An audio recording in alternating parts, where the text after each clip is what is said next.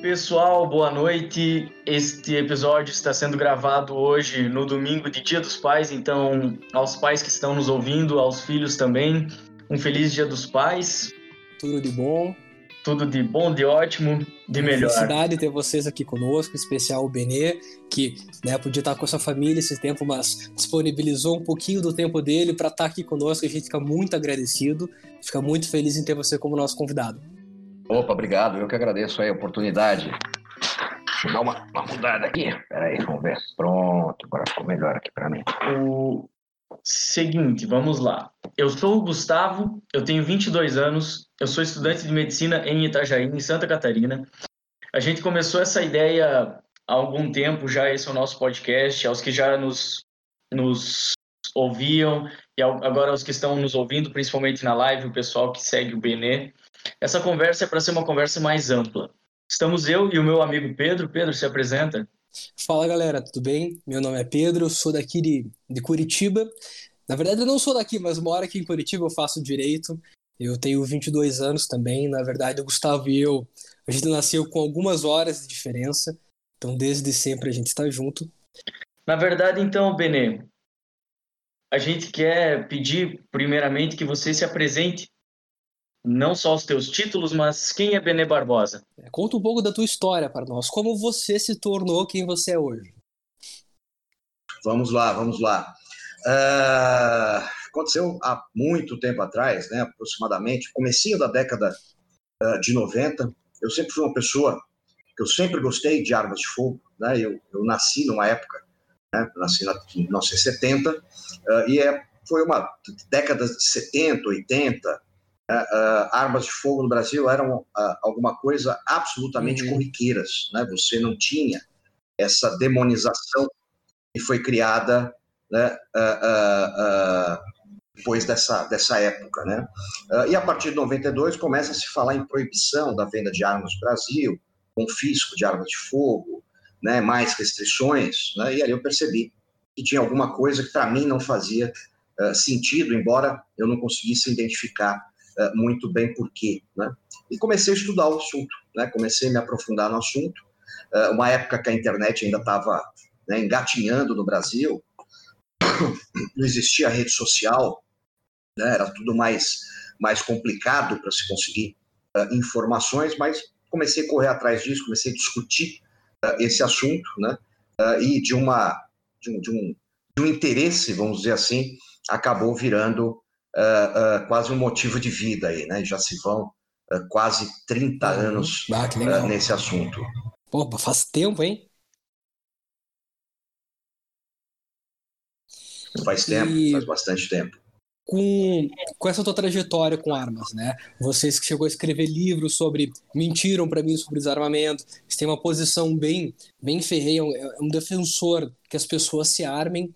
Você poderia explicar um pouco para nós, né, para quem está ouvindo, que nosso público, quem acaba escutando o podcast, são pessoas que acabam tendo a ideia de que armas não são boas, de que armas na verdade promovem a violência, que não a única necessidade de ter uma arma seria para matar uma pessoa. Essas pessoas, eu acabo vendo que o argumento é que a gente precisa na verdade de educação e não de armas. Como é que você vê isso, né? Por que, que uma pessoa ela tem que ter uma arma? Vamos lá, né? Então, assim, primeira coisa, uh, é, é, eu nunca defendi o armamento da população, né? Uh, eu sempre defendi o quê? O direito que a pessoa certo. tem uh, de escolha, né? De optar por ter uma arma de fogo ou não, né? eu, óbvio, eu, minha posição pessoal, né? Eu não me imagino vivendo numa casa sem pelo menos uma arma, né? É, é Para mim é inimaginável, né? Principalmente depois de tantos anos de estudo, né? E, e, e tendo a, a, clara consciência, né? De que isso não torna a minha vida uhum. mais insegura ou a casa mais insegura, muito pelo contrário, né? É um ponto a mais de segurança, né? Uh, então a luta sempre foi, sempre uhum. foi essa, né? Uma luta pelo direito. Por liberdade, na realidade, né? Uh, uma luta pelo direito, né? Pela, pela liberdade, né? Acabar com essa história de que, de que as armas só, traem, só trazem coisas ruins, o que não é uh, verdade, né? muito pelo contrário. Né? Quando você passa a estudar mais uhum. profundamente. Uh, e o livro, né, o Mentiram para mim, nasceu exatamente por conta disso.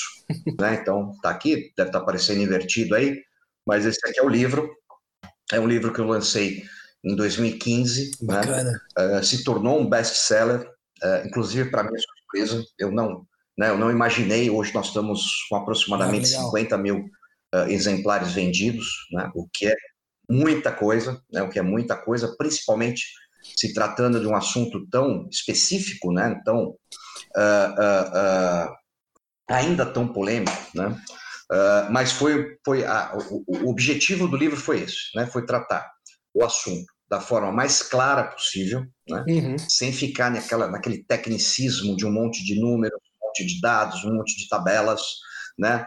ou seja, para qualquer um poder ler, né? Ler rapidamente, é um livro fininho, né? Tem 200 páginas duas, três horas, você tá, se você acabou o livro, né? E a partir daí, né, começar a entender que tem muita coisa que foi dita que foi uh, ou foi uh, deturpada uhum. uh, ou é simplesmente mentira. Né? E a partir daí poder né, ampliar os estudos aí, o conhecimento. E nesse ponto, Benê, de, de direito, Vamos fazer um paralelo, uma analogia, tá? É, tem pessoas que defendem o direito de liberdade de drogas. Tipo, as pessoas podem usar a droga que ela quiser, ou maconha, seja o que for. Mas o argumento contrário a isso seria: como é que você vai se sentir seguro né, andando na rua, dirigindo um carro, seja o que for, sabendo que uma pessoa pode ter feito uma substância entorpecente e pode causar um dano, pode causar um acidente, pode fazer o que ela for. Como é que a arma ela não seria uma ideia semelhante, por exemplo, como é que pessoas que estão no restaurante ou então no trânsito, um briga com o outro, começa a discutir, não vai sacar uma arma, né, já que as armas seriam mais acessíveis, isso não resultaria numa tragédia, uma maior não é nem banalização, mas o uso indevido de armas, usar para qualquer coisa. Torcida de futebol, brigou, vamos dar tiro, discutir no trânsito, discutir com o meu vizinho. Como é que seria isso aí? Vamos lá. Vamos lá. Primeiro que são coisas uhum. completamente diferentes, né? Talvez, talvez, talvez ela só se assemelhe nessa questão argumentativa da liberdade, né? Só quanto a todo o resto são coisas completamente diferentes. Não dá nem para a gente fazer traçar um paralelo, né? Porque enquanto você está falando de uma coisa que em tese uhum. é uma coisa recreativa, né? Uh, quando você fala de arma, você está falando de uma coisa que pode salvar a, a sua vida. Né? Então você tem uma carga uhum, uh, utilitarista por trás muito grande, né? uh, utilitarista no bom, no bom sentido. Né? Então, assim, eu não estudo, né? eu não digo assim, ah, não, liberem as armas e acabou, e cada um que se uhum. vire, uhum. se se matar, se matou, paciência, não é nada disso, não é nada disso. E aí a gente tem uh, alguns mecanismos interessantes, né? Então, assim, primeiro mecanismo que você, que você tem né, é olhar para o passado. Nós já tivemos no Brasil uma legislação extremamente ou bastante liberal no que diz respeito à posse e ao porte de armas. Como eu disse, até a década de 80, né, toda, era muito fácil você comprar uma arma de fogo e portar essa arma de fogo. Né? Ao ponto de você tinha uh, qualquer bolsa masculina que você comprasse, já vinha né, com aquelas espaço, capangas, né? carteira masculina, preparada né, já para. É. Uhum. Todas elas podre, todas elas podre, de, de tão corriqueiro que era. Dificilmente você tinha uma pessoa que pelo menos não tinha uma arma uh, na sua casa. E você não assistia, uh, uh, uhum. você não assistia tiroteio na rua, você não via vizinho brigando com vizinho e trocando tiro. isso acontecia exatamente quando envolve o mesmo perfil de pessoas que acontecem outro, hoje. Né? Então, perfil de pessoas que normalmente já tem algum envolvimento com a criminalidade, já tem um histórico de violência, né? Uh, e tem uma arma ilegal. Quem tem uma arma legal hoje, ele pensa, uhum. um, né, não é nem 10, é um milhão de vezes. De mostrar em público. Fazer o uso já é dessa arma, porque ele sabe que ele vai ser. Fazer. Exatamente. Exatamente. Né? Até 1997, né, não era nem crime né, você portar ilegalmente uma arma é. de fogo. Era uma simples contravenção penal, não era crime. Né? E você e não, não havia problema. Verdade é essa, não acontecia. Hoje, o que, que a gente está assistindo? A gente está assistindo uma, uma certa flexibilização nessa questão. Né?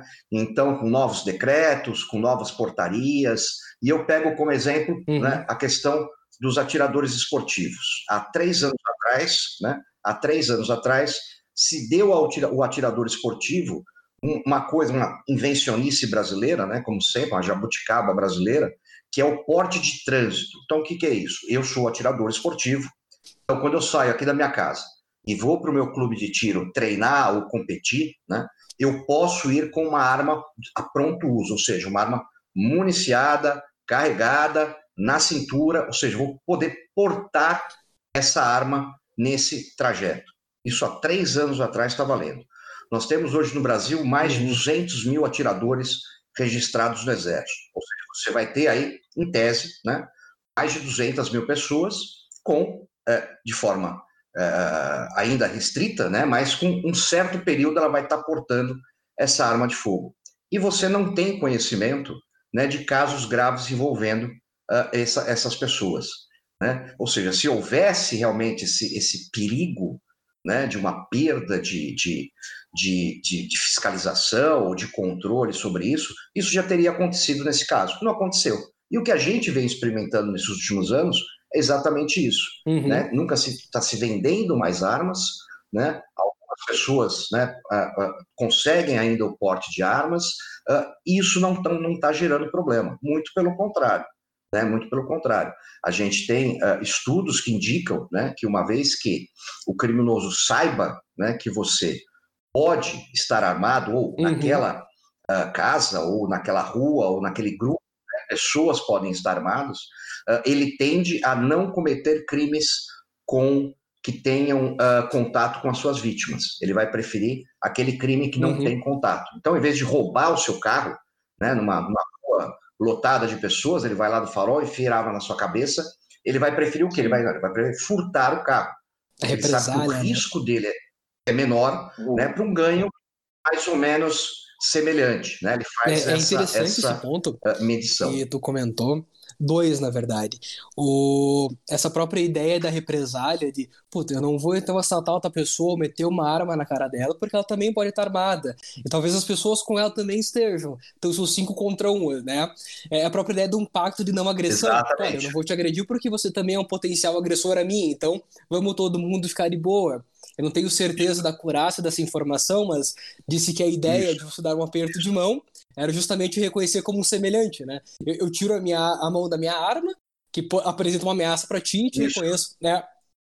O, aperto de mão era exatamente, eu estou demonstrando exatamente. que eu não estou empunhando a minha Bem espada, legal. não estou empunhando meu punhal, exatamente. O surgimento é esse, né? Uhum. Uh, olhando de uma forma macro, né? Uh, um exemplo típico, né, que é sempre utilizado é o seguinte, né? Por que, que a extinta União Soviética uh, e os Estados Unidos passaram anos numa guerra fria, né? E nunca efetivamente entraram uh, em combate, né? Sim, Porque eles sabiam exatamente. do poderio bélico dos dois lados. Eles sabiam que a aniquilação podia ser mútua, né? e não, então não seria justificado, não seria vantajoso para ninguém. Né? Quase sempre as guerras acontecem exatamente quando um lado, ou um país, ou uma civilização, ou um grupo, né? Ele, ele, ele percebe uma superioridade. Então, a partir do momento que eu percebo que eu tenho mais força que você, né, eu posso te enfrentar e aí talvez eu tenha ganhos que façam isso valer uh, a pena. Né? Quando você equipara as forças, né, você diminui essa chance. Né? A chance né, de um embate é realmente uh, limitado né, por essa equiparação até uhum. superioridade de força, dependendo de quem tem essa superioridade. Uh, um exemplo muito claro disso é a questão das mulheres. Né? Quem mais se beneficia né, da possibilidade de ter uma arma e até de portar uma arma são as pessoas em maior, uh, uma, um, uma situação de fragilidade maior. Então, por exemplo, existe uma, existe uma pesquisa feita em 26, nas 26 maiores cidades dos Estados Unidos que mostram que uma mulher, quando reage armada a uma, tenta, a uma agressão uh, sexual, uma tentativa de estupro, né, ela cessa essa agressão em 97% dos casos. 97% dos casos. Né? Por quê? Porque o uhum. agressor ele não está ali para matar aquela vítima. Né? Ele pode matar em decorrência. Ele está ali para um ataque sexual. Uma vez que esse ataque ele sabe que não vai se perpetrar, né, ele desiste. A maioria dos estupradores, uh, sequer eles utilizam armas. Né? Por quê? Porque a superioridade física, né, a força física uhum. superior, normalmente superior do homem, já é o suficiente né? para você subjugar uh, uma mulher. Sendo assim, um, exatamente. Então, sendo assim, o único equalizador é o quê? A arma de fogo. Porque aí não importa se o homem tem 150 uhum. quilos e a moça tem 45, né? se ela tiver uma arma, mesmo que ele tenha uma arma, né, a força está equiparada. Né? Uma, uma, igualdade de forças, ela tem a mesma chance tem aquela frase, né? de sobreviver Eu acho muito emblemática essa frase. Desculpa te cortar, Gu, já manda aí, é só que é uma frase uhum. muito boa, que é justamente tu que falou, que é Deus fez os homens e Samuel Couto os tornou iguais. Que, cara, você pode ser o mestre do jiu-jitsu, o campeão do UFC. Cara, tu não para um tiro de pistola, tu não para, tá? Exato. Então, isso regula todo mundo. Tipo, de fato. Não. Exatamente, exatamente. Uh, esse, esse é o interesse. E você tem o chamado efeito auréola. O que, que é o efeito auréola? Isso é muito estudado nos Estados Unidos. Né? É o seguinte: eu armado, né, se eu estiver portando a minha arma, uhum. em tese, eu não estou protegendo somente a mim. Eu estou protegendo né, uh, qualquer pessoa que esteja num determinado raio de ação. Né? Por quê? Porque, poxa, se eu estou numa rua, imagina, eu vejo uma menina sendo uhum. atacada. Né? Eu jamais vou deixar de agir se eu tiver armado. Se eu não tiver, com certeza eu vou pensar dez vezes, né? Provavelmente eu vou tentar fazer alguma coisa, mas só que eu sei que eu tô, num, eu tô me colocando num risco muito grande. Armado não. Armado você sabe que você tem capacidade para intervir naquilo e salvar aquela vítima, né? Como várias vezes já aconteceram, uhum. uh, mesmo aqui no Brasil. Nós tivemos há pouco tempo atrás, agora, coisa de 15 dias atrás, um atirador esportivo estava indo para o clube, né? E ele salvou a vida de um policial durante um assalto. A arma do policial falhou, os bandidos estavam indo para matar o policial, ele sacou a arma, tirou dos criminosos, um foi baleado, os outros fugiram, e ele salvou a vida desse policial. Né? Uhum. Então você, esse, esse, efeito auréola é, um que é muito interessante. que foi trazido para nós essa semana, e realmente a gente começa a pensar e tem que ampliar um pouco a nossa, nossa visão, né? Por exemplo, o, a violência doméstica é, tem números altíssimos no nosso país e no mundo. E ultimamente tem se conseguido identificar mais esses números. É, é muito complicada a denúncia, porque normalmente é o parceiro, é o familiar, e muitas vezes se chega ao feminicídio, né? Que é um ponto que está realmente assustando as mulheres e tá, está se percebendo cada vez mais e assusta, na verdade, a população como um todo, né? O, o feminicídio não seria facilitado pelo fato de ter uma arma em casa? Não, não. Uh, o, o, assassinato de uma mulher, ele independe do uso de uma arma de fogo, né? E os dados mostram isso. Em São Paulo, que acho que foi o único estado que fez esse tipo de levantamento, quem uhum. fez foi o Ministério Público de São Paulo, tá? Uh, e demonstrou que 83% dos assassinatos de mulheres dentro de casa são cometidos sem o uso de armas de fogo. Por quê? Uhum. Porque a lógica é a mesma do estupro. Né? O homem, via de regra, ele tem força o suficiente para subjugar e matar uma mulher se ele, se ele quiser, né? sem precisar utilizar uma arma de fogo. É, normalmente os instrumentos uhum. usados são o quê? Faca, em primeiro lugar, né? objetos, objetos contundentes, uma panela, ferro de passar roupa, qualquer objeto pesado, um vaso, né? Uh, e, em terceiro lugar, as próprias mãos e os pés, chutes, socos e esganadura. Então, um homem de 90 quilos, né? Eu tenho 90 quilos, minha esposa tem né, 50 quilos. Né? Se eu quiser esganá-la, eu tenho força para isso, eu não preciso de nada. Em última instância, o que, que você vai fazer então? Você vai proibir é. que todo mundo tenha uma faca em casa? Sim. É inútil. Né? É, é, é, é, totalmente inútil. Agora, o que eu sempre digo é o seguinte, né?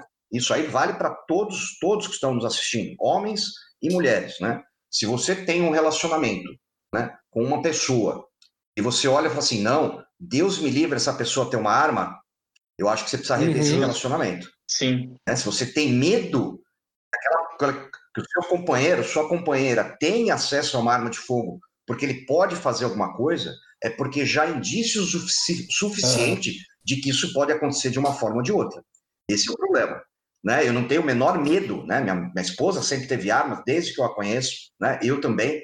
E não há, há, há o menor uhum. sentimento, menor sentimento de receio, né? De, de insegurança quanto, quanto a isso. Muito pelo contrário, né? Eu sei que numa, numa, num, num caso grave, no caso de uma agressão, né? É, tanto eu quanto ela vamos certo. poder agir para nos defender, defender nossa casa, defender uh, nossos filhos, né? Então é isso que acho que tem que ser sempre pensado. Né? Aquela ideia, uhum. você está se relacionando com um bandido, né? É, depende se ele tem arma ou não. Né? Você pode ser uma vítima, é óbvio. Né? E por isso sempre aquela história, né? De porra, é, começou a ver agressão verbal, agressão não sei o quê, começa a subir o tom, começa a quebrar coisa. Cara, põe o pé no freio, dá uma repensada. Eu achei interessante. Porque pode ter é, problema coisa mesmo. que tu comentou. Isso me lembrou um filme, eu acho que do ano passado. É um filme do Bruce Willis. O nome eu não vou me lembrar.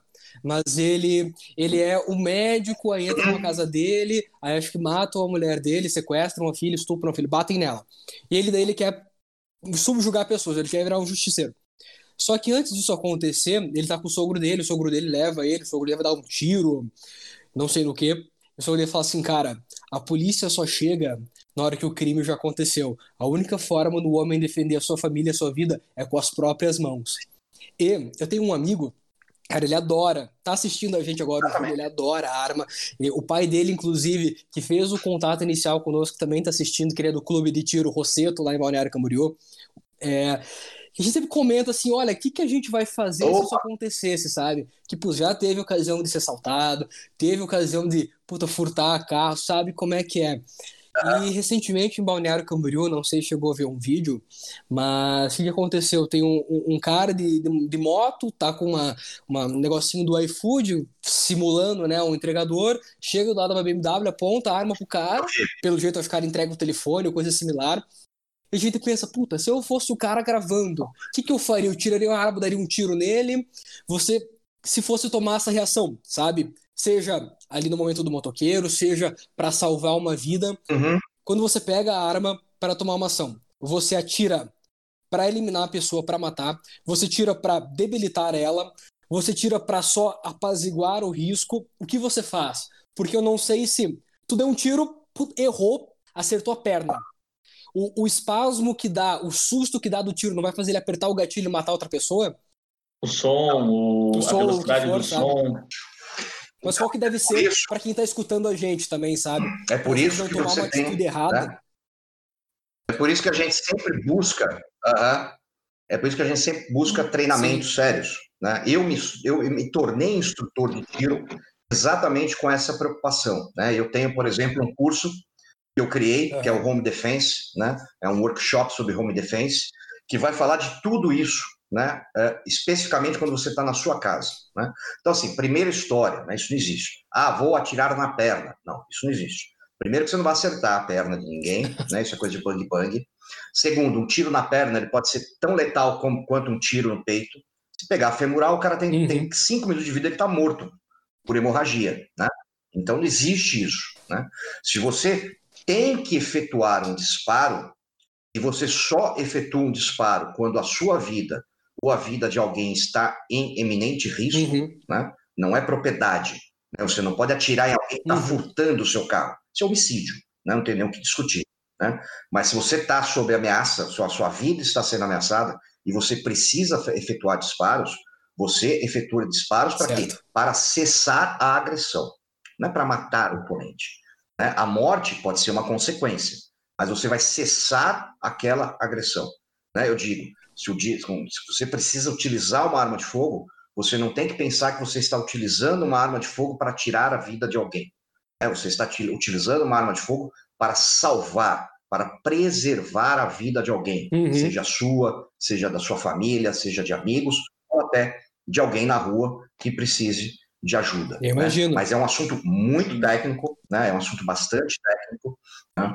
que não dá, obviamente, para a gente. Pra você ter uma ideia, o meu curso, né? só da parte teórica, bah. desse do Home Defense, são quatro horas é um pouco além de teoria, né? falando de tipos de arma, como agir, né? estratégias, né? como é que você torna a sua uhum. casa uh, mais segura contra um eventual, eventual agressão. Né? Posso fazer então, um gancho, Belém?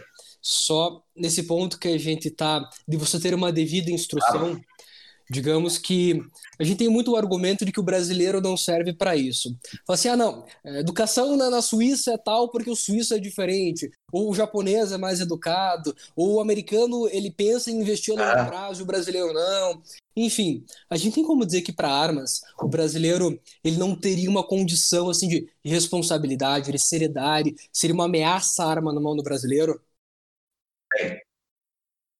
Não, não, de forma nenhuma. Né? Isso aí, Nelson Rodrigues isso como um argumento. Uh, definiu uh, perfeitamente, né?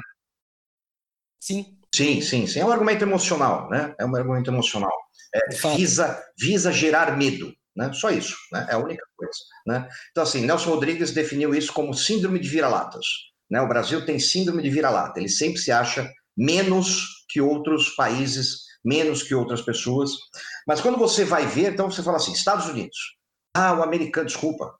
O cara que fala Estados Unidos, uh, ele, ele pegou aquele, aquele pacote CVC, sete dias, seis noites em Nova York e Miami, uhum. e ele acha que ele conhece os Estados Unidos. Né? O, americano o americano médio não é, é o, o nova-iorquino né? lá do sul. Né? Não é? é o americano médio é o Homer Simpson. É bem, é bem diferente. É, bem diferente. Homer Simpson. É? É, é, é total diferente. Uhum. É bem diferente. Você vai ali, você vai ali para é, você vai ali para o meio norte americano, ali os estados mais centrais, né? Dos, dos chamados até uhum. pejorativamente rednecks, né? Você vai ver que o cara é, é uhum. semi-analfabeto, não tem dente na boca, né? É, é casado com a prima, aquelas coisas todas, e tem lá o seu fuzil, anda com a, é, tem o seu fuzil, anda com a sua Sim. pistola e não atira em ninguém. Né? Se você sai dos grandes centros urbanos do Brasil, uhum. essa realidade também existe. É que o brasileiro, infelizmente, ele conhece muito pouco o Brasil. Né? Ah, eu tive em, há pouco tempo no Amazonas, né? você vai aquelas comunidades ribeirinhas, as armas estão uhum. lá. Né? E de forma ilegal. Não precisa ir longe, né, Benê? O próprio Itajaí, e ninguém atira em ninguém. perto aí, onde a gente vive, é. tem Florianópolis mesmo, mas enfim. É isso aí. Você pega né? Eu, um, um, exemplo que eu gosto, gosto sempre de dar, né? É, porque assim, quando você fala em Suíça, Estados Unidos, você, ah, não, mas você não vai querer comparar a educação, o IDH, né, o Índice de Desenvolvimento Humano da Suíça com o brasileiro. Uhum. Ok, vamos aqui para o Paraguai. Né? Vamos para o Paraguai. O Paraguai tem todos os índices uh, piores que o brasileiro, inclusive o IDH, né, taxa de analfabetismo, etc, etc. Todo mundo sabe o quanto é fácil você comprar armas no Paraguai. E você vai ver os índices criminais dele, são cinco, seis vezes menores que os nossos. Né? Se você for para o Uruguai, né? o Uruguai uhum. é o uhum. país mais armado da América Latina. Uma, uma arma para cada seis uruguaios. E tem a segunda menor taxa de homicídios uh, da América do Sul. Né? Portanto, né, essa ideia de que a cultura é uma grande bobagem. Né? Isso foi um estereótipo que foi criado. Lá nas nossas academias na década de 60 e 70, né, com viés, obviamente, marxista, né, de culpar a, a, a desigualdade social por todos os males, inclusive pela criminalidade, o que não é verdade. E o pior, quando você faz isso, você joga uma pecha nos mais pobres Sim. de possíveis criminosos. Você cria esse preconceito. Isso não é verdade. Isso não é verdade. A diferença entre uma favela e um bairro nobre, ela não está nos índices criminais, ele está no tipo de criminalidade. Enquanto nos bairros mais pobres é uma criminalidade violenta e ostensiva, nos bairros mais ricos você tem uma, uma, uma criminalidade que não aparece nos jornais. Né? Você tem a corrupção, você tem a gestão fraudulenta, você tem o estelionato, você tem o abuso, você tem a agressão dentro de casa mas isso não aparece. Então passa uma falsa ideia de que o problema de criminalidade é um problema de pobreza. E não é verdade. E não é verdade. Isso é falso, isso é absolutamente falso. Até porque, se isso fosse verdade, Brasília seria um paraíso de honestidade. faz com que a investigação seja maior em áreas com uma renda menor, com uma estrutura menor, né? A, a, a polícia é encaminhada para lá. Na realidade, não, na realidade é pior do que isso. Na realidade, quando você tem um crime violento, né, numa comunidade mais pobre, né, pela quantidade que existe, para começar por aí, a atenção sempre vai ser menor. Né? Por isso que o Brasil tem uhum. um dos maiores índices do mundo né, de não solucionamento de crimes violentos, inclusive de homicídios. O Brasil ele soluciona apenas 8 80 mil ao ano. crimes de homicídio. Todos os outros Deve ter um. Deve, deve é, um, estamos gerando aí nos 60 mil homicídios, mais ou menos. Deve, deve, deve ter uma queda agora uh, nesse, no ano passado e nesse ano. Vamos, vamos, estou esperando sair os números, mas deve, é, houve uma queda. Né? Uh, e que uhum. não, são, não são punidos. Né? Esse é o problema do Brasil. Né? É o criminoso. Mas esse problema é de, de, do país viver fora. Eu e o Pedro, a gente morou fora. O Pedro morou na Alemanha eu morei na Suíça, morei um tempo nos Estados Unidos. A gente acaba criando essa impressão na nossa cabeça do nosso país ser ruim e a gente esquece muito de arredores, né? E o próprio, nos próprios Estados Unidos a gente comenta dos rednecks, mas no, na Califórnia mesmo, o, a gente sempre estipula que as pessoas vão saber mais do que nós por estarem morando lá. Mas se a pessoa não for atrás da informação, ela não vai ter hum. essa informação. Na Suíça mesmo, tem pessoas que não sabem, elas podem ter uma vida, uma condição de vida melhor, porque o, o mínimo de vida lá, né, o IDH, ele é mais alto, então a, a vida inferior, digamos assim, sem julgar inferior e superior, mas a qualidade inferior de vida é maior do que a qualidade baixa nossa. Mas a cabeça das pessoas não está só no que elas vivem, mas está aqui dentro também, né? Sim, Exatamente, exatamente. Se você pegar, uh, eu fiz uma pesquisa de campo em, em março do ano passado, uh, em Londres, né, que eu fui estudar exatamente a questão da criminalidade em Londres, que hoje Londres né, uh, é a capital mais violenta da, da, da, Europa, né, tem os maiores índices criminais, inclusive de homicídios. Né, mas, assim mesmo, olha só que interessante, né, quando você chega lá, você olha e fala assim, poxa, não é possível que esse lugar tenha criminalidade alta. É, e tem, e tem. Mas por quê? Porque você já chega enxergando com outros olhos. É, não, criminalidade alta, criminalidade alta tem o Brasil. Né? Claro que a Inglaterra não tem. Mas você começa a se aprofundar e você vê que tem. Né? Você tem bairros onde você não pode passar determinado, depois de determinado horário. Né? Você abre os jornais no dia seguinte, são 15, 16 adolescentes e jovens esfaqueados em brigas de gangue toda noite. Né? Uh, você tem regiões, até onde a polícia evita uh, transitar devido a, a, a, gangues, traficantes de droga uh, e etc. Né? Então, existe, acaba se criando, como você falou, essa falsa ideia né, de ah, só porque é suíço o cara já nasce assim, um super-humano. E não é verdade. Né? Você, pô, você eu encontrei em Londres pessoas que, meu Deus do céu, né, elas não, elas, literalmente Sim. elas não juntam Lé com Cré, né, mas têm uma boa, uma boa vida, né, porque o país possibilita isso, só isso. Não, né, não é nem porque ela merece ter. Né? Uh, e no Brasil é exatamente assim. Né? Então, essa ideia né, de ah, o brasileiro não tem cultura, e, de novo, né, voltemos ao passado muito recente. Né? Então, o que acontecia até da década de 80 e 90 quando praticamente todo mundo tinha uma arma em casa. Por que, que isso não acontecia? Será que a gente tinha um IDH menor, melhor? Não, não tinha. A gente tinha uma taxa de alfabetização maior? Não, não tinha. A gente tinha o desemprego menor? Não, não tinha. Ou seja, todos os nossos índices na década de 70 e 80 eram piores do que são hoje, inclusive a distribuição de renda. E você tinha uma criminalidade violenta muito menor que você tem hoje. Portanto, o problema não é esse. Né? O problema são outros e é multi, uh, multi, muita coisa, multi, muitos uh, pontos. Uh, é, não é muito, multi, multifatorial. É multifatorial. Uma, a gente, né? São muitos fatores. Né? Não dá para dizer. Ah, uma comparação antes que não é muito feliz, mas eu acho que nesse ponto vai ser também. Com a liberação de drogas, porque droga é ilegal, né? Ah, você portar arma hoje também, de certa forma, ou é. Só que as pessoas têm acesso. A gente não, a gente sabe disso. É muito fácil tu sair na esquina hoje e, ah, quero comprar droga ou, ah, quero comprar arma. Tu tem acesso, as pessoas têm acesso.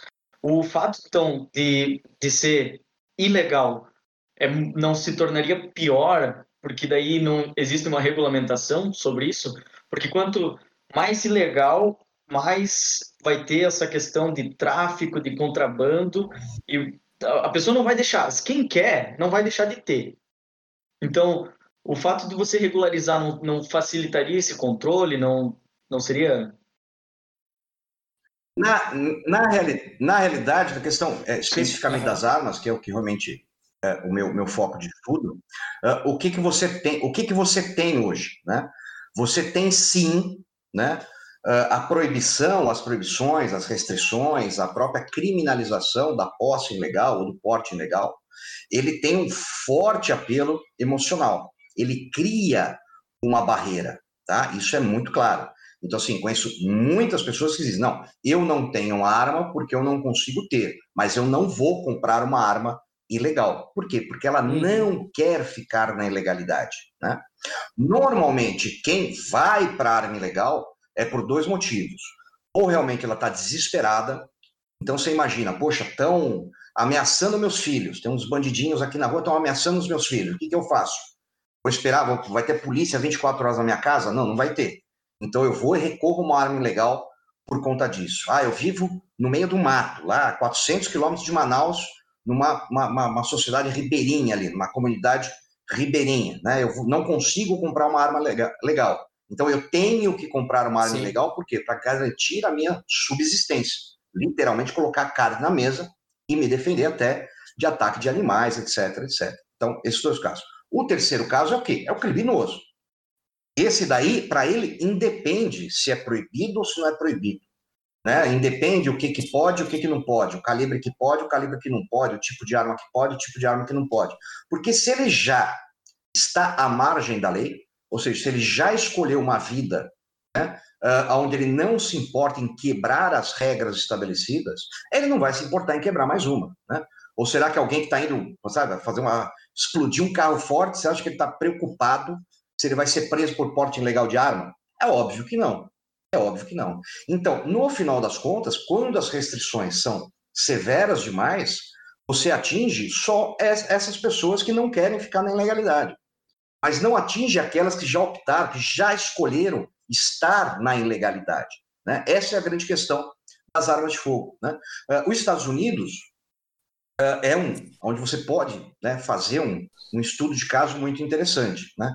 Então, assim, na década, até a década de 90, você tinha, até a década de 80, você tinha poucos estados onde o porte uh, velado, né, ou seja, você portar uma arma de forma não aparente, uh, era bastante uhum. restrito. E eles começaram a liberar. A primeira liberação foi assim, não, você vai poder portar uma arma, só que se você vai fazer curso, você vai fazer um teste, você vai fazer um monte de coisa, um curso com a polícia, e aí o policial, a polícia vai poder te dar ou não o porte de arma. Só que eles, é, é, eles aprendem, né? Isso, isso que é bom, né? Então, assim, eles começaram a ver, ah, legal, não deu problema nenhum. Aí um estado disse assim, quer saber?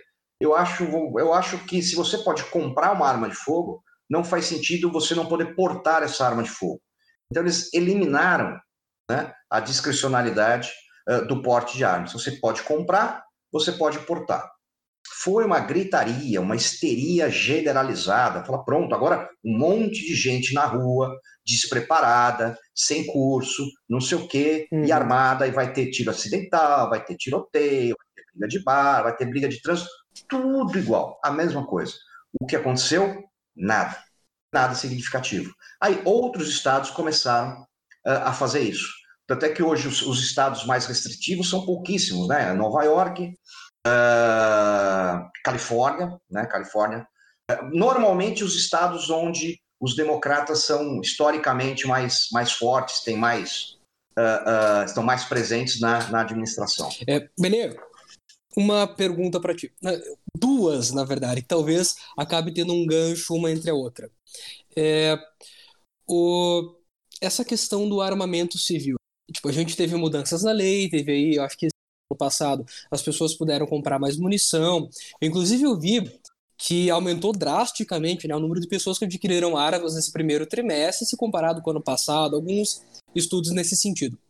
Mas uma pergunta que fizeram para nós, a gente achou interessante, que é uma pergunta quanto a momento. Ou seja, o Brasil, ele tá, num, tá com um problema, assim como o mundo todo, está com um problema de saúde pública, por causa do coronavírus, isso acaba refletindo na economia, isso acaba refletindo em todos os aspectos que a gente imagina, né? Acaba dificultando para todo mundo. Desemprego, história vai, história vem.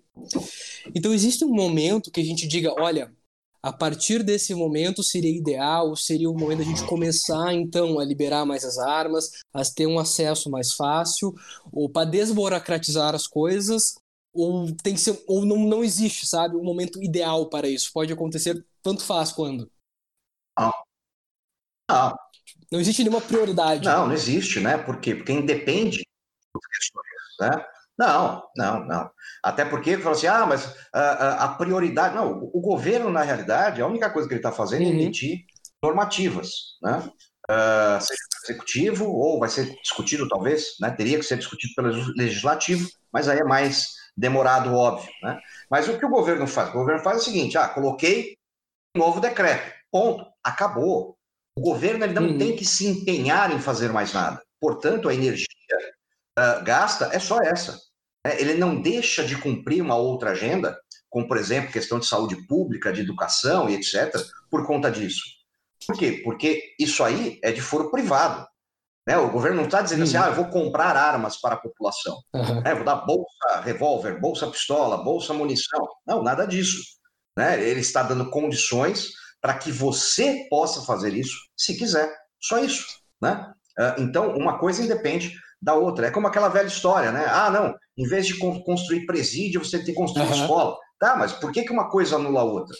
Você tem que ter, sim, presídios para prender criminosos e manter presos, né? E você tem que ter escolas para educar crianças, é muito simples, né? Não é assim, ah, construir um presídio demula uma escola. Ah, não existe. Né? Não pode existir isso. E não, não entraria uma questão assim, porque a partir do momento que liberar, eu acredito que o senhor defenda também muito a questão de regulamentar de uma forma correta, é, fazer os testes, a pessoa ter instrução, não, não simplesmente liberar a arma, vou sair agora, vou sair. Ah, vou nas Americanas tem... e compro uma R15. É, vou, vou ali na, no posto. Então, não teria que também investir, talvez, nessa regulamentação? Não. Isso, isso nunca vai acontecer. Né? Isso nunca, essa, essa falsa ideia que deram né? E, de novo, né? Uhum. esse, esse discurso sempre trabalha com o medo das pessoas. Né? Então, o que, que a gente ouve falar? falar muito assim? Ah, o governo Bolsonaro vai liberar as armas para todo mundo. E aí vai todo mundo andar armado, vai todo mundo comprar arma. Isso é uma bobagem gigantesca. Isso é uma mentira. Primeiro, porque primeiro que as regulamentações né, uh, que existem no, no, no, malfadado e criminoso uhum. Estatuto do Desarmamento, elas estão mantidas.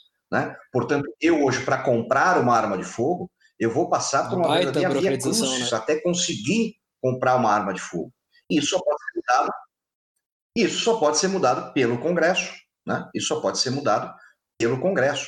Então, assim, não existe essa, essa, essa possibilidade né, de hoje ou amanhã simplesmente liberar a venda de armas no Brasil. Isso não vai acontecer. Né? É, e a gente, a gente sabe, por estudos, né, que, por exemplo, mesmo que a, que a, que a, que a, que a legislação hoje né, fosse como era lá na década de 80, eu tenho certeza que o, percentual de pessoas que comprariam uma arma de fogo não ia ultrapassar muito mais do que 10% da população uhum. toda, porque era uma realidade que a gente tinha no passado. Né? Então, assim, eh, mesmo sendo. Por quê? Porque muitas pessoas escolhem não ter uma arma.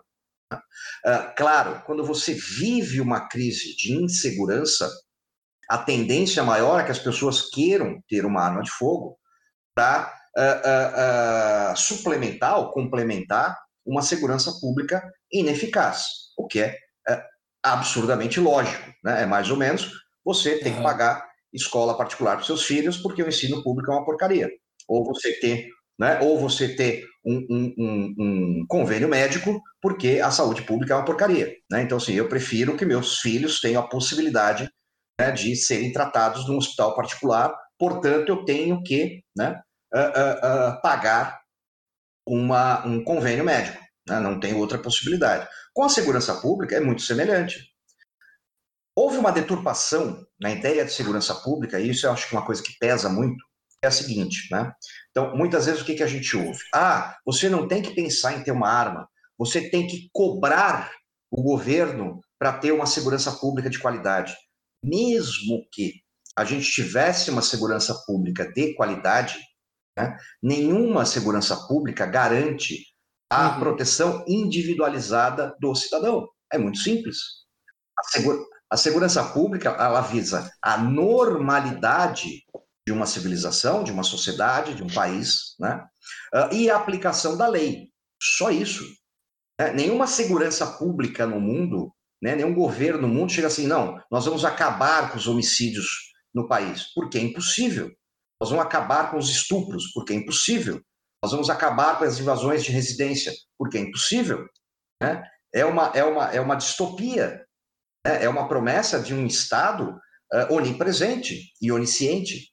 Né? O que, além uhum. de impossível, é extremamente assustador, ainda mais quando a gente vê né, o que a gente vê uh, nesses dias. E, Tem uma série no Netflix que eu acabei vendo o trailer hoje, ainda não comecei a assistir, a brasileira, Onisciente, que ela cita como que a vida seria se fosse se você estiver sendo o tempo todo observado pelo eles colocam acho que o poder do estado ali que são drones que é, uhum. cada pessoa tem um drone e esse drone está te vigiando 24/7 e aí só que ocorre um, um homicídio e na hora desse homicídio, esse drone desaparece, então não se tem, eles não conseguem acesso a justamente a informação desse desse drone, desse desse momento do homicídio, então acaba se perdendo, como se o Estado tivesse te vigiando o tempo todo para te proteger, né? Um Estado é, super forte, né? Uma, uma política de segurança ah. pública, segurança entre aspas, né? Porque que segurança é essa se você fica inseguro que não pode fazer nada porque tem um drone te observando, né? Uhum, e aí, exatamente. E aí o, o, o Deus, cara morre, loucura, né? mas não se sabe por quê, como, quando, o que, que aconteceu, porque justamente talvez o próprio Estado, né, que também tem interesses, o Estado não deixa de ser uma, uma não, não, não é um interesse, o, o interesse público, né? Os interesses do Estado são do Estado também. E aí, até que ponto eles não estariam é, fazendo uma, uma defesa, uma segurança seletiva, né? Fica, fica bem. Claro, claro. Uhum, sim. Exatamente. É mais ou menos como o Minority Report, né? Aquele com, com, com Cruise, né? Uh, é, é, exatamente é essa, essa, o quanto é assustador, né? Você imaginar um Estado com esse poder, né? Uh, e ao mesmo tempo, uh, muito mais assustador que isso é ver como muitas pessoas acabam embarcando nessa ideia e aceitando essa ideia. A gente está vendo isso nessa pandemia né? Onde o Estado chega e fala assim, não, a partir de agora você não tem mais liberdade nenhuma, pronto, é. e as pessoas aplaudem. Né? E aplaudem, Suprimir ah, toda a liberdade bem. individual. É, até onde é para o nosso bem? Né? Até quando será para o nosso bem? Isso não existe.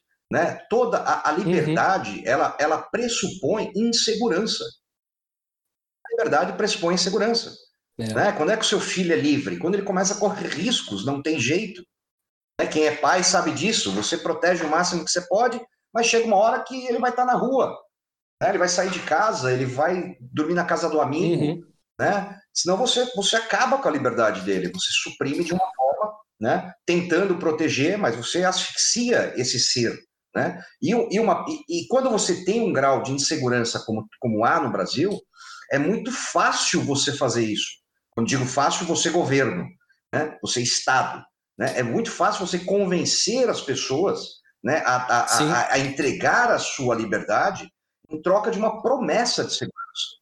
É só promessa. É, então você vê leis absurdas, né, como por exemplo São Paulo, ah, você não podia entrar, no, no você não precisa usar o uhum. celular dentro do banco. Aí você fica lá duas horas esperando para ser atendido, você não podia pegar é. o celular. E as pessoas aceitam e falam assim, não, mas está certo, porque é mais seguro. Mais seguro, aí você vai ver as estatísticas, não diminuiu nada, não melhorou nada. Você só perdeu um pouco da sua, um pouco mais da sua uh, liberdade. Então isso sempre tem que ser uh, uh, visto dessa forma. Né? O Estado ele não é um ente, ele não é um ser divino, né? Ele é uma, uma estrutura, né? É, feita por pessoas e pessoas têm os seus pecados, têm suas ambições, têm as suas medos, têm as suas maldades e acabou. Né? Então, uhum. assim, você Sim. confia na instituição polícia? Confio. Agora você vai confiar em cada policial individualmente? Exatamente, exatamente. É óbvio. Né? É, você sabe que ali tem um como, como, como em qualquer lugar. Né? Então é impossível você confiar em uma, uma, uma entidade né, chamada Estado, né? até porque, se a gente for olhar historicamente, né, ninguém matou mais no mundo Estado. que o próprio Estado. Né? Todos os genocídios né, foram... Exato, exato. Né? Todos os genocídios aconteceram por quê? Contra do Estado. Isso. É. E muitos chegaram lá pela população, né?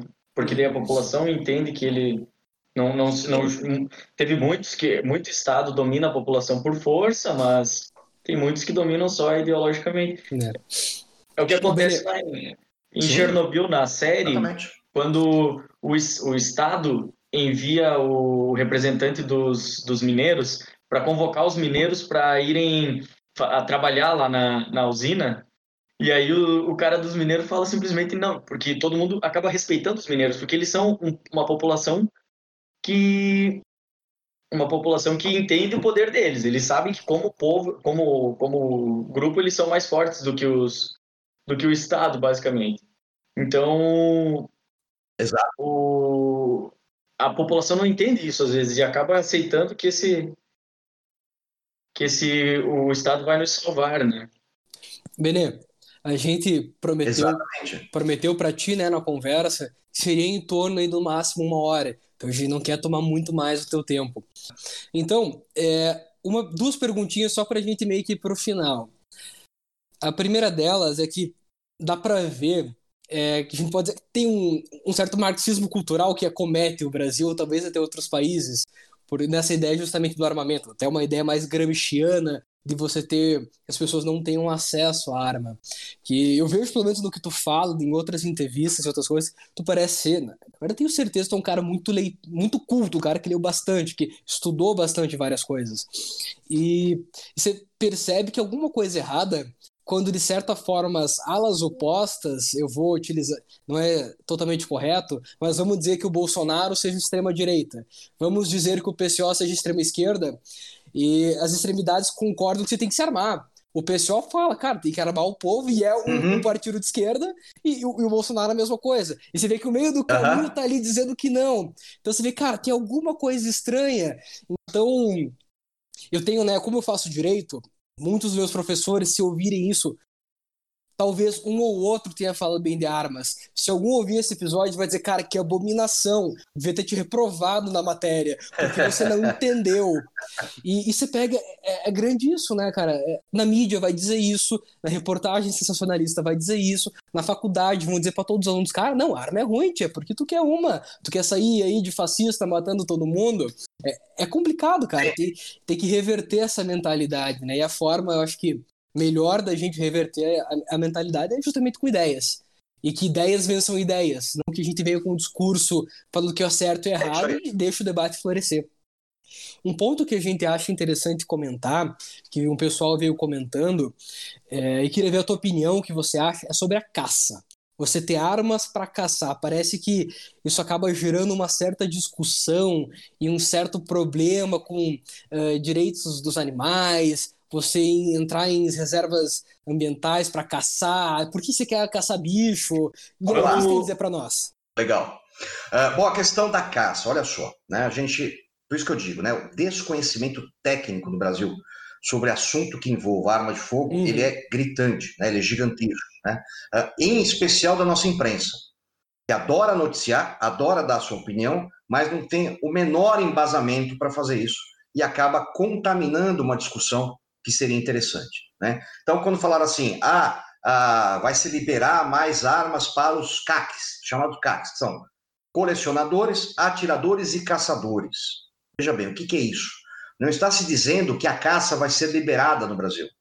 O caçador, ele é uma, uma categoria no exército que você se registra para quê? Para fazer caça fora do país, onde isso é permitido, né? Nas reservas de caça uh, no Uruguai, no, no, Paraguai, que são lugares comuns, na Espanha, em Portugal, né, que você ainda tem uma forte cultura de caça. Né? Uh, na Europa, de uma forma quase geral, França, Alemanha, né, tem muita caça. Uh, não é que está dizendo assim, ah, agora o Bolsonaro liberou a caça no Brasil. Não, isso não, não passou nem perto de acontecer. O que, que você tem no Brasil? Você tem a questão dos javalis, que são uma, uma espécie uh, exótica, uma espécie que não é da nossa do, do Brasil, né? ela foi trazida, né? e ela é extremamente danosa para o meio ambiente, para o ecossistema brasileiro, porque ela come tudo. Esse bicho ele come absolutamente tudo. Ele come raiz, ele uhum. come castanha, ele é come praga. muda de planta, ele, ele come ele come ovo de passarinho, ele come outros animais, ele, come, ele, ele é, um, é, um, demônio esse bicho, né? Ele come tudo. Ele é realmente uma ameaça para o nosso ecossistema. Né? Essa ameaça ela só pode, a única forma no mundo inteiro que isso é feito é que liberando o abate desses animais. Se você vai na Alemanha, né, uh, você vai ver lá que a, o abate do javali é incentivado pelo governo. Eles chegam a pagar para que as pessoas matem os javalis. Por quê? Porque ele é extremamente danoso. Então não tem nada a ver com a questão da liberar caça. Né? Ah, mas podia fazer isso, podia fazer aquilo. Não. No mundo inteiro é feito assim. Né? Então não somos nós que vamos reinventar a roda. Né? Esse controle é feito na Europa toda, na França é feito assim, na Alemanha é feito assim, nos Estados Unidos é feito assim, né? todo lugar é feito assim, ou seja, liberando a caça. É a única forma de você controlar para não haver uma explosão populacional desse animal que seria nocivo para os outros animais uh, da, da, da, fauna, quase que eu falei da flora, né? da fauna da fauna brasileira. Né? Então é isso, esse, esse é o ponto. Né? A questão de discutir a caça é uma discussão quase interminável. Nós poderíamos até fazer um programa sobre isso. Tem uma pessoa que eu gosto muito que é o Cris, tá? Cristiano. Ele se tornou guia de caça na África, ele é brasileiro, né? Uh, ele conhece muito, muito, muito, muito, muito esse assunto, de uma forma verdadeira, né? Sem paixões, assim né? Dizendo, olha, o que é bom, o que é ruim, o que é certo, o que é errado. Porque, de novo, o que acontece no Brasil? Você vai para o meio dos sertões, a caça existe. Por quê? Porque a pessoa tem que colocar comida na mesa, tem que colocar proteína. Ela não pode ir no açougue.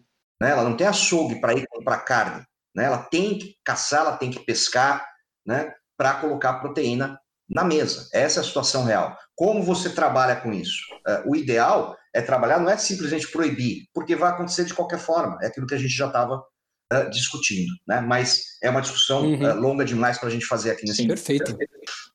Benê, o Reginaldo Paiva. Até, até porque até porque a maioria das pessoas acha, até porque a, pessoa, a maioria das pessoas acha que hambúrguer nasce no mercado. Com certeza. Sim. Eu estava vendo o programa né? ali do esse novo, assim, tava, puta, fui comer alguma coisa, deixei tocando. Esse novo do Zac Efron, com não sei quem, eles foram na Islândia, eles foram num restaurante típico e foram comer carne de rena. E o, e o, e o o dono tava falando, falou assim, cara, uhum. eu fui lá caçar essa rena, velho, tive que carregar ela nas costas por 90 quilômetros. É. Você acha que tem ah, carne à vontade aqui para todo mundo? Não, velho, não tem, tem que ir lá caçar, cara. É, isso aí. É. Então, galera, esse foi o podcast da semana. Estamos aqui encerrando a partir desse momento a conversa. Um muito obrigado ao Pedro, que está aqui comigo toda semana. Semana que vem, possivelmente, vai ser a primeira semana que gravaremos juntos. Isso vai ser uma honra. É, dizer que eu estou muito feliz hoje porque a gente conseguiu esse contato com o Benê Barbosa, um especialista no assunto, para a gente não ficar só também, às vezes, viajando e trazer fatos, trazer verdades. Benê, muito obrigado. E para todo mundo, que vocês fiquem com aquele que vos protege e sigam e tenham mais uma semana, mais um mês, um momento ótimo. Benê, muito obrigado pela participação, cara. Foi uma honra para nós, de coração mesmo. A gente não imaginava que a gente ia conseguir, né, a tua participação. A gente ficou muito feliz mesmo, cara. Obrigado. Para nós, de fato, é uma grande honra. Espero que também nossa gravação, nosso podcast, para quem for ouvir, cara, faça uma diferença, que as tuas ideias, que a tua, a tua luta, né? A, a, luta de todos nós pela liberdade das pessoas, pela liberdade em si, que seja né, reverberada, que todo mundo escute. Fico muito feliz com isso, cara. Muito bacana trocar ideia, ver o pessoal comentando aqui no chat. E tu tem, antes da gente proceder né, para as dúvidas finais, um agradecimento para fazer uma mensagem para passar? Bom, eu agradeço né, a oportunidade, é sempre importante estar levando essa discussão uh, para outros, uh, outros públicos. Né? Então, assim, uh, quando, quando, quando eu recebi né, a mensagem de vocês, né, essa, pô, um podcast de ciência, tal, não sei o quê, pô, é um, é um, um público diferente, né? Porque senão você fica falando para aqueles que já, já, já, já reconhecem isso, né? Ou já conhecem isso. E fica uma coisa absolutamente sem sentido. Né? É, o, o, interessante disso é você fazer pessoas diferentes pensarem. Né? Falar, pô, será que esse maluco desse cara falando em arma tá falando a verdade mesmo?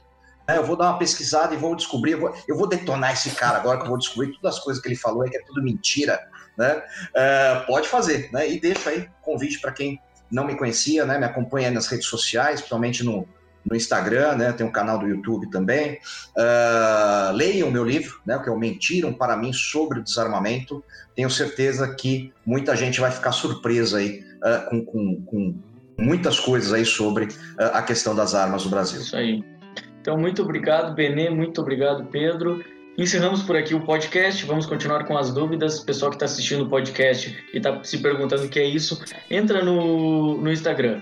O nosso Instagram é ciênciapodcast. O do Benê é bene.barbosa.35. Assim vocês têm mais acesso a esses e muitos mais conteúdos. Muito obrigado, pessoal.